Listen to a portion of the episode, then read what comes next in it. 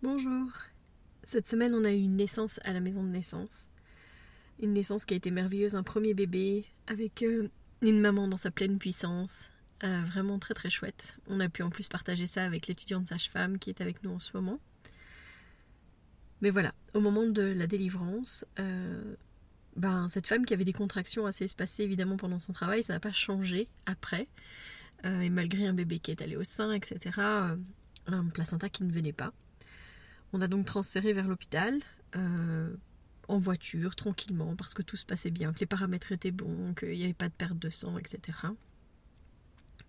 Arrivé sur place à l'hôpital, ils étaient très très occupés, ils étaient même débordés. Il y avait beaucoup beaucoup de naissances. Je crois qu'on a eu la dernière salle disponible pour pouvoir nous accueillir. Alors est-ce que c'est euh, le temps en voiture? Est-ce que c'est euh, l'attente sur place? Parce que voilà, comme ils étaient débordés, ben, on a dû encore attendre. Est-ce que c'était le temps que cette patiente a, passé euh, devant la bulle quelques minutes euh, debout, etc. Voilà, je sais pas ce que c'était, mais en tout cas, le placenta est venu assez facilement à l'hôpital. Donc euh, la, gynécologue qui nous a vraiment accueillis avec beaucoup de bienveillance, beaucoup de respect, qui a donné du coup son accord pour qu'on retourne à la maison de naissance en disant bah voilà j'ai pas pu j'ai pas eu besoin d'aller chercher ce placenta, il n'y a pas eu besoin d'anesthésie et tout ça. Donc, euh, effectivement, je pense que vous pouvez rentrer, il n'y a quasi pas de perte de sang. Donc, euh, voilà, donc, au grand euh, soulagement de cette maman, de ce papa, on a pu donc rentrer à la maison de naissance et ils ont pu passer leur première nuit à la bulle. Mais voilà, ça m'a amené à me dire que bah, il était peut-être temps justement de faire un épisode sur cette étape souvent oubliée de l'accouchement, méconnue et pourtant tellement importante. Je voulais évidemment parler de la délivrance, parce que souvent, le travail de préparation à la naissance, il est souvent tourné autour bah, du travail, de la naissance, mais euh, que cette troisième étape, pourtant euh, hyper importante, est souvent médicalisée parce que justement, bah, on pense que la naissance est terminée.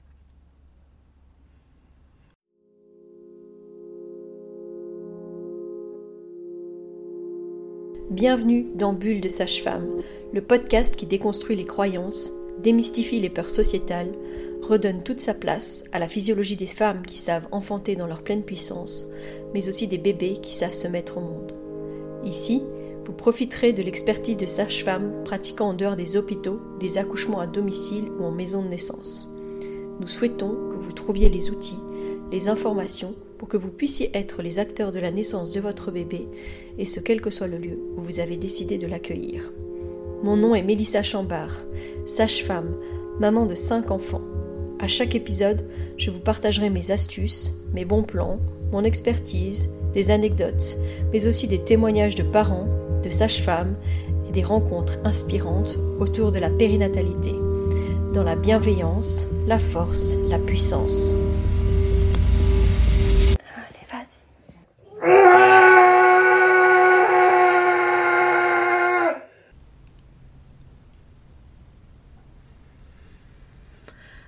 Alors clairement, euh, la délivrance, c'est quelque chose qu'on a fort médicalisé.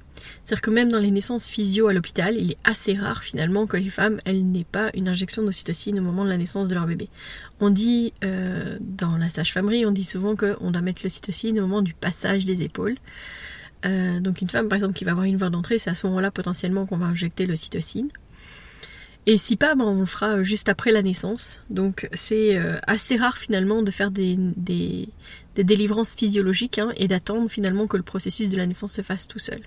Avec le cytocine, clairement, ben, on va euh, provoquer des contractions pour que la délivrance se fasse plus rapidement. C'est vrai que dans le, processus physiologique de la délivrance, il va y avoir différentes étapes qui font partie de la physiologie et si ça se passe comme ça, c'est parce que ça a un but évidemment. Donc comme d'habitude, je vais déconstruire avec vous qu'est-ce, que, qu'est-ce qui se passe au moment de la délivrance, euh, quels sont les enjeux évidemment et euh, comment est-ce qu'on fait pour préserver au maximum la délivrance. Donc dans la délivrance physiologique, il y a clairement, une fois que le bébé est né, il y a une pause. Il y a une pause euh, plus ou moins longue. Euh, c'est le moment en fait hyper précieux où les parents vont s'amouracher de leur bébé. Le bébé il est super éveillé, vous souvenez j'en ai déjà parlé hein, de ce proto-regard, de ce bébé avec ses pupilles toutes dilatées là qui nous regarde avec toute son intensité. C'est le moment où on signe là, où on dit oui oui oui oui je t'aime et je vais m'occuper de toi. c'est le moment où eux s'attachent à nous et nous on s'attache à eux. Donc c'est hyper important. Euh, quand je dis nous, c'est les parents, hein, pas, pas nous les sages-femmes. euh, c'est le moment en tout cas où euh, le lien se crée. C'est hyper important. Puis c'est hyper important aussi de se poser après toute l'intensité du travail, toute l'intensité de l'arrivée de ce bébé, parce que voilà, les, dernières poussées pour faire venir le bébé sont très très très intenses. Et les mamans, elles ont beau, elles ont beaucoup euh, donné de, de, force, etc. Donc ce temps de pause, il est vraiment précieux pour que justement elle apprivoise son bébé, qu'elle l'observe, qu'elle le découvre, euh, qu'elle le sente. J'ai déjà vu des femmes qui léchaient leur bébé euh, juste après la naissance, comme ça, c'était quelque chose de tout à fait animal et instinctif. Hein, de... C'est comme si c'était un marquage.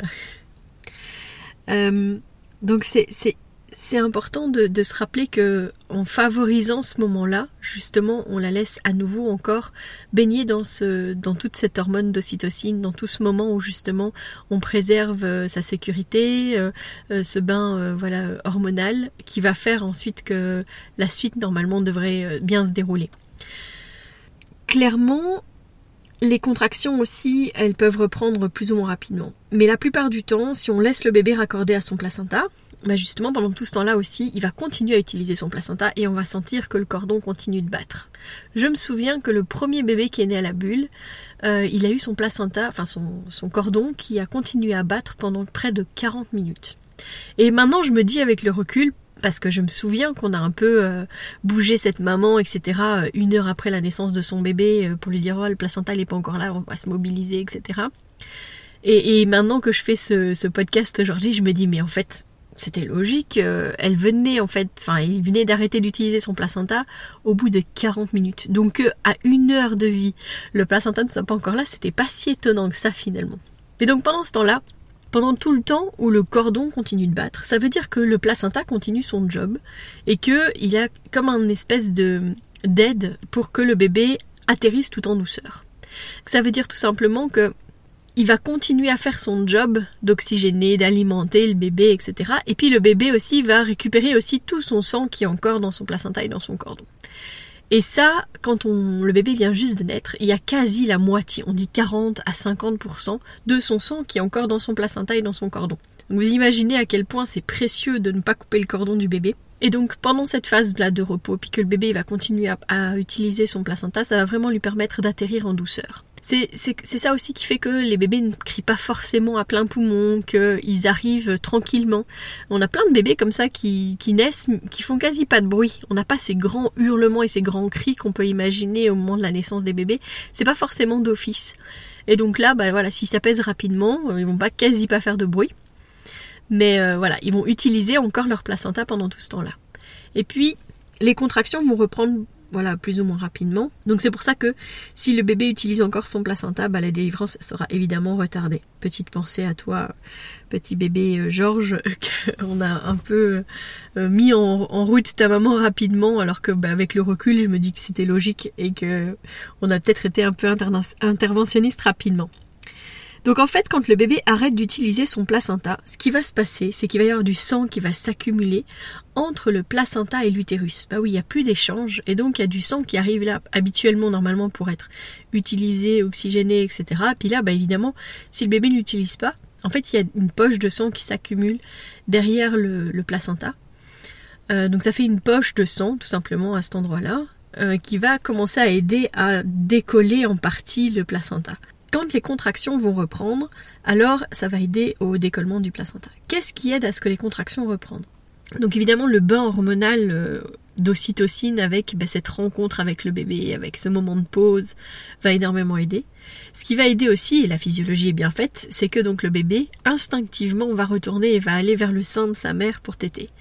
je, je le dis souvent, mais le bébé, quand il vient de naître, il a ce réflexe d'aller au sein, non pas parce qu'il a faim, ça, ça c'est vraiment euh, ça c'est vraiment quelque chose qu'il faut déconstruire. C'est-à-dire que bah là par exemple, en tout cas chez nous, il sera toujours accordé à son cordon. Donc s'il bat encore, il est encore euh, alimenté, oxygéné en partie par son cordon.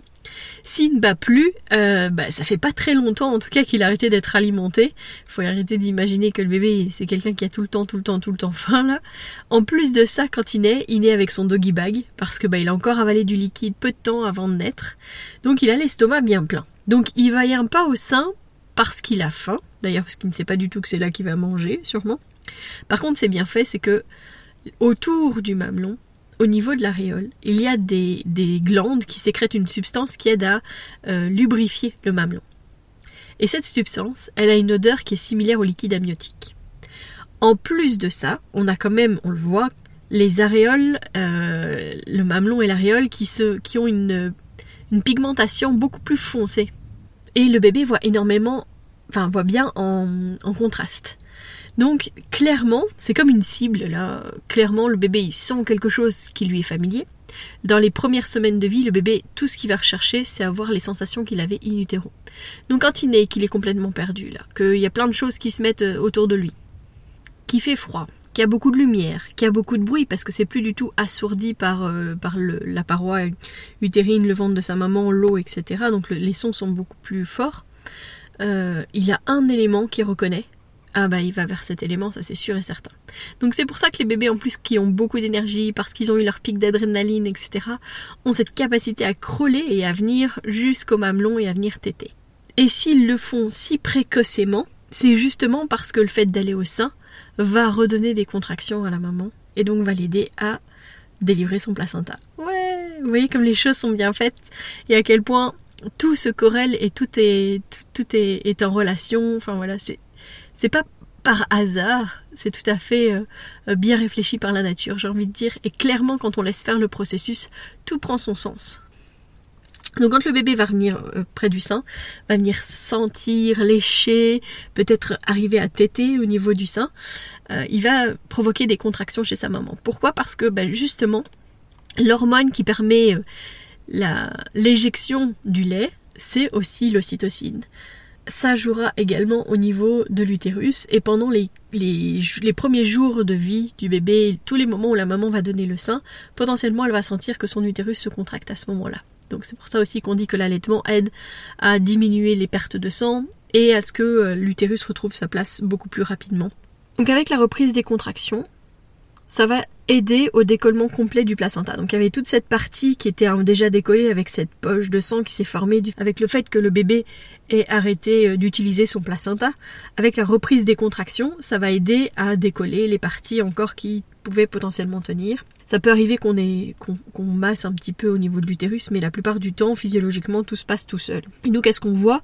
Ben, On peut voir apparaître un filet de sang à la vulve, tout simplement, parce qu'il va y avoir un peu du sang qui était derrière le placenta, qui potentiellement va sortir, et donc nous donner l'information que le, décollement euh, commence. Et donc en général, bah, il suffit d'une légère traction, sur le, cordon. Alors je dis légère, ça veut dire qu'on ne tire pas comme un fou évidemment. Euh, et puis bah, de proposer à la maman de faire quelques poussées et en général le placenta est là.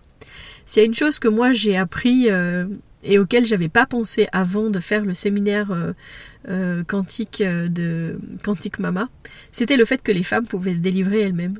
Je sais pas pourquoi on avait tendance à fortement s'approprier ce moment-là parce qu'on était dans la surveillance, dans le risque, etc. Et finalement, bah, c'est vrai que de donner l'opportunité aux femmes de le faire elles-mêmes, bah, ça donne le, pouvoir de, de, vivre les choses plus sereinement. Notamment, bah, quand je dis une, légère traction, euh, clairement, quand c'est la femme qui tire elle-même sur le cordon, elle va jamais se faire mal, elle va jamais tirer trop fort, et ça c'est génial. Ça m'est arrivé euh, de proposer ça, donc soit les femmes elles le font d'instinct en fait, et donc bah c'est bien. Et ça m'est arrivé aussi dans les situations où justement le placenta il vient pas, on va commencer à mettre en place des choses pour aider à la délivrance de ce placenta. Donc clairement, quand euh, le placenta ne vient pas, dans les choses qu'on va proposer, la première chose qu'on va proposer en général, c'est d'aller faire pipi. C'est de vider sa vessie. Donc euh, pourquoi? Parce que parfois la vessie qui est pleine empêche le placenta de pouvoir sortir. Donc la première étape, c'est déjà de demander à la maman si elle a envie d'aller faire pipi. Puis des fois juste le fait de se mobiliser, etc. peut aider. Et donc clairement, ça m'est déjà arrivé quand elles sont sur les toilettes là de leur dire, bah écoute, quand tu sens une contraction, ce que tu peux faire, bah, c'est de prendre le cordon dans ta main et puis de faire une légère traction. Et j'ai comme ça une maman qui m'a dit il est là, il est là, qui l'avait dans les mains et qui me dit euh, moi qui voulais pas du tout toucher mon placenta, qui voulais pas du tout le voir, en fait c'est cool. donc c'était très chouette. Mais voilà, c'est un moment où en général on peut le proposer. Ce qu'on fait aussi, ben voilà, c'est donc mobiliser, aller jusqu'à la toilette, etc. Et puis une des choses qu'on propose, c'est de se remettre dans la position dans laquelle on était au moment où le bébé est né. Et ça, ça aide aussi énormément. Donc dans les, dans les, dans les les petits tips, si j'ai envie de dire, qu'on utilise, c'est ça, vider la vessie, mobiliser, on peut masser un petit peu, évidemment doucement, parce que bah, le ventre il est quand même sensible après tout le travail qu'il a fait jusqu'à présent, et puis bah, remettre dans la position euh, d'accouchement, et là aussi, inviter la maman à faire elle-même une traction quand elle sent une contraction. À nouveau parce que c'est par rapport à ses sensations, par rapport au moment où elle sent que c'est opportun, en rapport avec la contraction qu'elle ressent. Après ça, une fois que le placenta est délivré, le réflexe que doit avoir le corps, c'est que l'utérus doit se contracter très fort. Donc c'est pour ça qu'on a vraiment l'utérus quand on touche qui est vraiment dur comme de la pierre et très très très enfin quand on touche c'est vraiment euh, on, sent vraiment une boule euh, que forme l'utérus euh, au niveau de l'abdomen. Donc nous on vérifie toujours on dit la tonicité de l'utérus. Pourquoi? Bah tout simplement parce que là où était implanté le placenta, quand il se décolle, ça laisse comme une plaie ouverte, grande, béante, avec des, vaisseaux sanguins quand même assez importants qui étaient là et qui étaient venus là pour nourrir le bébé. Si l'utérus est tout totalement mou, euh, on parle d'atonie utérine, bah clairement en fait la femme elle a un gros risque de saigner de manière assez abondante. Euh, quand on nous décrit hein, les hémorragies euh, de la délivrance où on dit que ça coule comme un robinet ouvert, bah c'est ça en fait, parce que bah, c'est comme ça peut être une artère, une veine qui est grande grande ouverte, comme si on avait coupé en fait, et puis bah qui coule, qui coule, qui coule, qui coule, qui coule. Donc la première chose qu'on fait dans ce genre de situation, bah, c'est de masser pour essayer de redonner du tonus à l'utérus et puis donner de l'ocytocine. Donc nous à la maison de naissance, c'est assez rare qu'on fasse des délivrances dirigées. On en fait uniquement quand justement on a un antécédent au niveau euh, euh, de l'historique de délivrance, euh, on peut potentiellement le proposer même si on va d'abord partir en général vers préserver euh, euh, cet environnement ocytocique autour de la mère et du bébé pour faire en sorte qu'elle puisse délivrer euh, sereinement son placenta. Mais ça peut nous arriver aussi bah, de décider que ça sera plus vers une délivrance dirigée, mais c'est vraiment très rare. Par contre, en cas d'hémorragie, évidemment, une des choses que l'on fait, c'est injecter de l'ocytocine et c'est pour ça qu'on en a à la maison de naissance ou à domicile d'ailleurs il faut quand même se rappeler que la délivrance, c'est pas seulement un acte médical.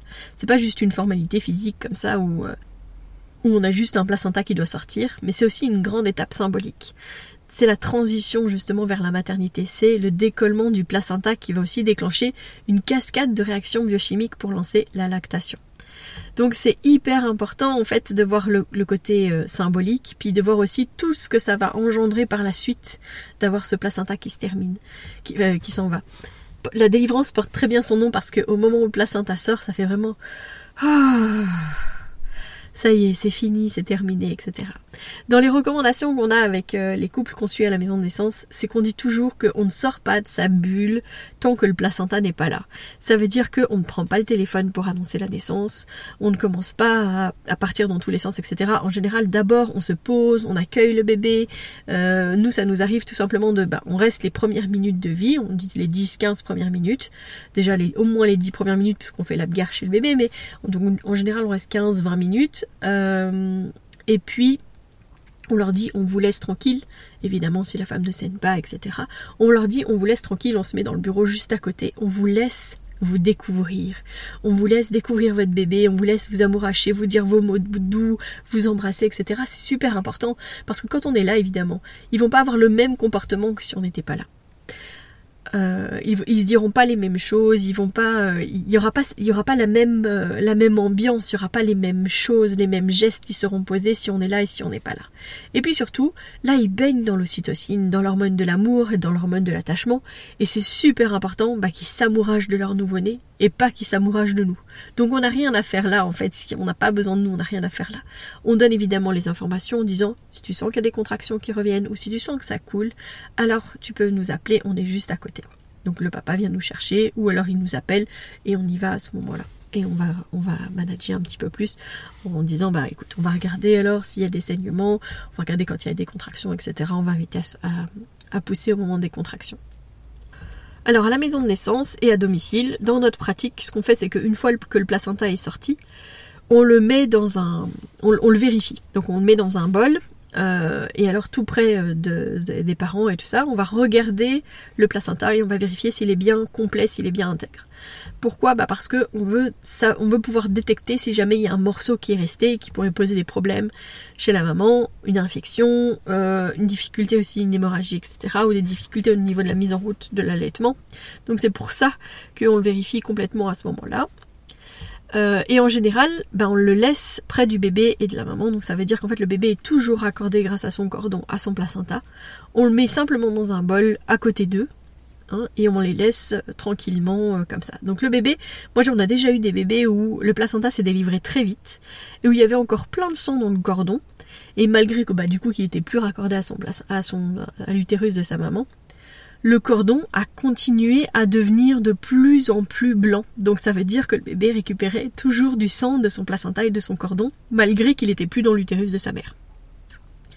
Donc c'est pour ça qu'on on fait le choix de déposer ce placenta à côté du bébé euh, dans les premières heures de vie pour lui permettre d'avoir l'opportunité de ramasser au maximum tout ce qu'il a ramassé. Au moment où on va faire euh, l'examen clinique du nouveau-né, en général c'est à ce moment-là qu'on coupe le cordon ou qu'on brûle le cordon si jamais euh, c'est le choix des parents. On, récupère ensuite le placenta qu'on va mettre dans une boîte euh, pour qu'ils puissent le récupérer. Mais avant ça, on va à nouveau le réexaminer et on va en profiter pour faire des empreintes placentaires. Donc les empreintes c'est quoi? C'est qu'on utilise le sang qui est sur le placenta. Euh, on met le placenta sur sa face, on, on, le pose sur sa face maternelle qui est assez spongieux comme ça, et puis on va dégager toute la partie qui est du côté du bébé, du, côté, du côté où il y a euh, le cordon. Et en fait, on voit à cet endroit-là plein de vaisseaux qui partent euh, autour du cordon et ça fait comme euh, un arbre. Et donc, on dit ça, on dit qu'on fait l'empreinte placentaire parce que c'est vraiment l'arbre de vie du bébé. Donc ça, on fait d'office ces empreintes-là que les parents emporteront avec eux à leur retour à la maison. Alors on fait le choix que les gens repartent avec leur placenta. Je pense que je vous ferai tout un, tout un podcast spécifiquement sur toutes les choses qu'on peut faire avec un placenta. Mais en tout cas, on leur restitue leur placenta, bah, déjà pour une raison euh, pratico-pratique, j'ai envie de dire, parce que bah, la maison de naissance, on est quand même à Feluy, qui est euh, un petit village où on a euh, les poubelles qui passent tous les 15 jours. Donc déjà, si on gardait les placentas, ça pourrait potentiellement nous poser des problèmes. Mais en plus de ça, on veut conscientiser les gens sur la symbolique du placenta et à quel point cet organe, il a eu un, rôle primordial pendant toute cette grossesse. Parce que pendant 9 mois, le placenta, il a oxygéné le bébé, il l'a nourri, il l'a protégé, il a éliminé les déchets métaboliques, il a produit certaines hormones. C'est vraiment un rôle vital de la survie et du développement du bébé. Ça mérite en tout cas tout notre respect et notre reconnaissance, je pense. Et donc en le restituant et en expliquant ça, c'est assez rare que les parents choisissent de simplement le mettre à la poubelle. Ça peut arriver, hein, parce que ça reste un choix, et ils ont le droit de le faire.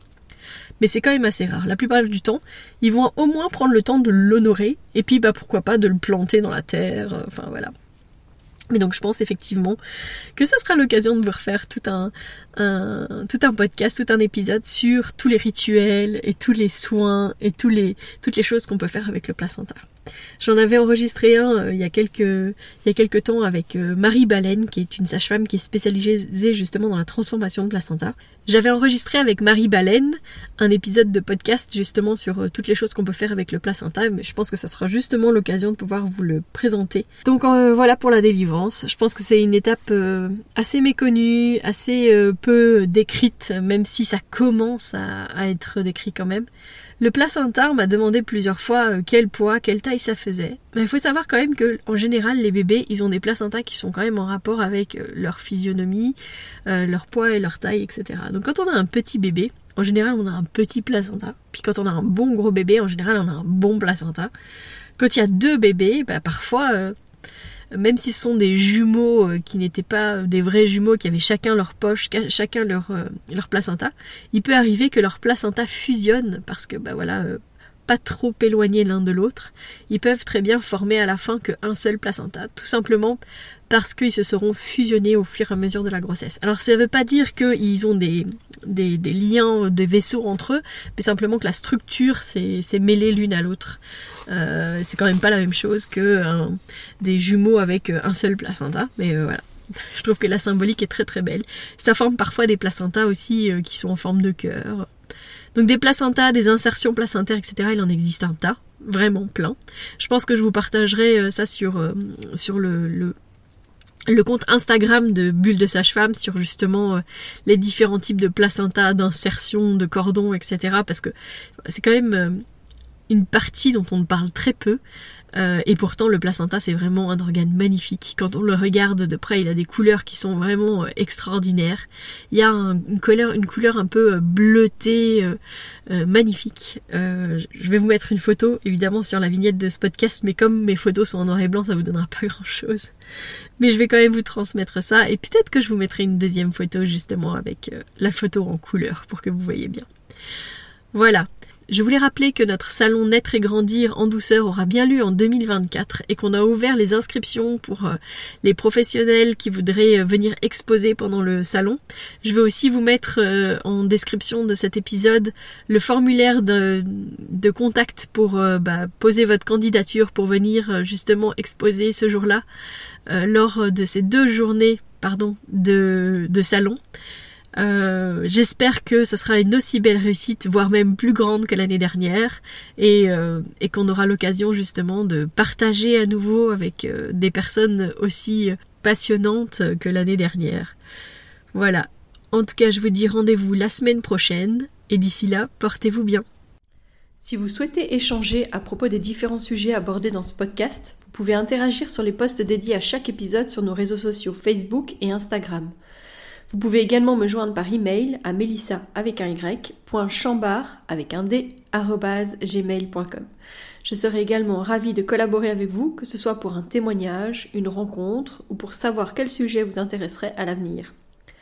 Je vous invite à vous abonner pour ne rien louper des prochains épisodes, mettre des étoiles, des commentaires, et surtout à partager pour faire rayonner, voyager ce podcast, pour démystifier l'accouchement en dehors de l'hôpital, parler de ses suivis, de ses naissances et continuer à accueillir en douceur les adultes de demain.